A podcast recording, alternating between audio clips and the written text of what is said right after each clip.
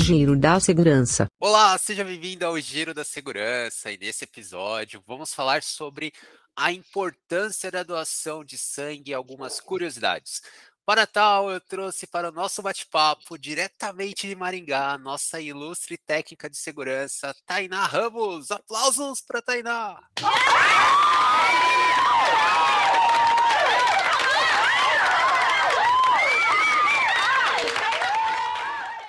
Beleza, Tainá? Tudo bem, Marcos. Estou muito feliz de estar aqui no Giro novamente, né? E falando de um tema tão importante para nós, que é a doação de sangue. Vamos lá, Tainá. Dia 14 de junho foi o Dia Mundial do Doador de Sangue. E além de ser uma forma de agradecimento e de homenagem, também é uma data para sensibilizar sobre a necessidade mundial de dispor de sangue. Principalmente no cenário atual, onde muitos doadores deixaram de doar devido à pandemia e também pela chegada do inverno inverno com baixas temperaturas, o que acaba desencorajando muita gente. Tainá, quais são os pré-requisitos para doar sangue? Normalmente, Marcos, quando a gente vai fazer uma doação de sangue, a gente passa por uma triagem com enfermeira para ela fazer uma avaliação física, né, da nossa saúde de modo geral, mas tem alguns quesitos básicos que a gente pode levar em consideração para fazer essa triagem aí. Então, precisam ser pessoas ali entre 16 e 69 anos, lembrando, né, que os abaixo de 18 precisam do consentimento dos pais precisa ter um mínimo aí de 50 quilos, né?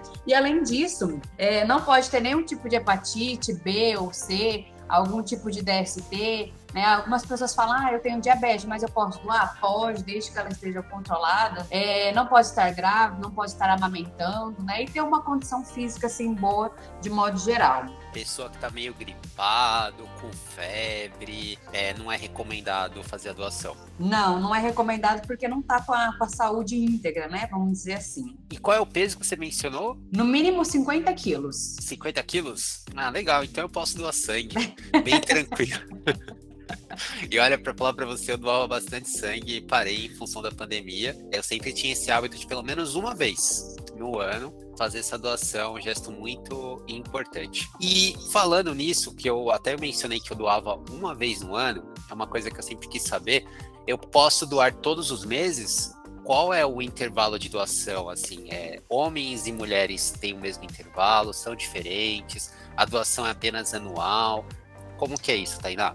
Excelente pergunta, Marcos. Pode ser dúvida assim, de muita gente. Então, os homens, eles podem doar ali de dois em dois meses, né? 60 dias, no máximo quatro vezes ao ano.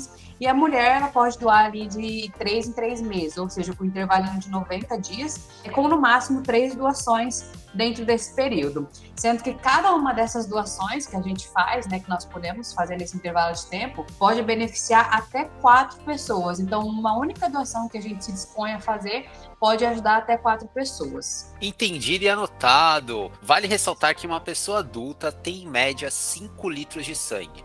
Em cada doação, o máximo de sangue retirado é de apenas 450 ml. E o procedimento é bem simples, de 40 minutinhos e pronto. Você já faz a diferença doando vida, sangue é vida. Então fica aí a dica, muito bem, Tainá. E quais são os tipos de sangue que temos? É só uma observação, Marcos, que além da gente fazer essa doação desses 420 ml, 450, perdão, né, o nosso corpo ele leva apenas 72 horas para repor isso no nosso organismo.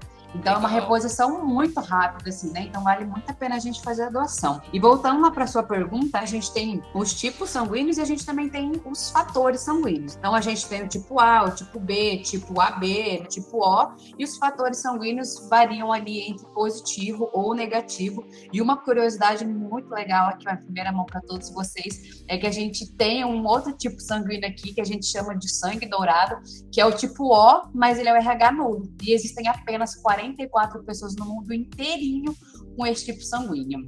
O tipo O nulo. O nulo, ele não tem nenhum tipo de fator, nem positivo e nem negativo. E você, Marcos, você sabe qual é o seu tipo sanguíneo? Olha, o meu tá quase ali, hein? O meu é O, só que ele tem o índice.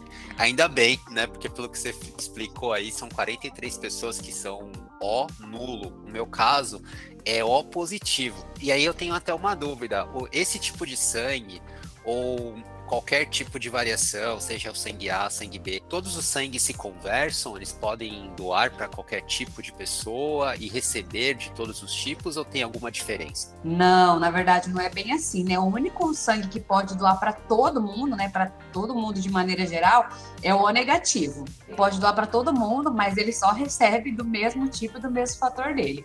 E já o AB positivo, ele pode receber de qualquer pessoa. Então, assim, esses dois são algumas particularidades. Agora, os demais, A, B, AB, no caso, A ou B ou AB, eles só podem receber deles mesmo, entre eles, e ainda levando em consideração seus fatores. Essas duas são as únicas particularidades. O O negativo pode doar para todo mundo e o AB positivo que pode receber de todo mundo. O resto, todos precisam se conversar.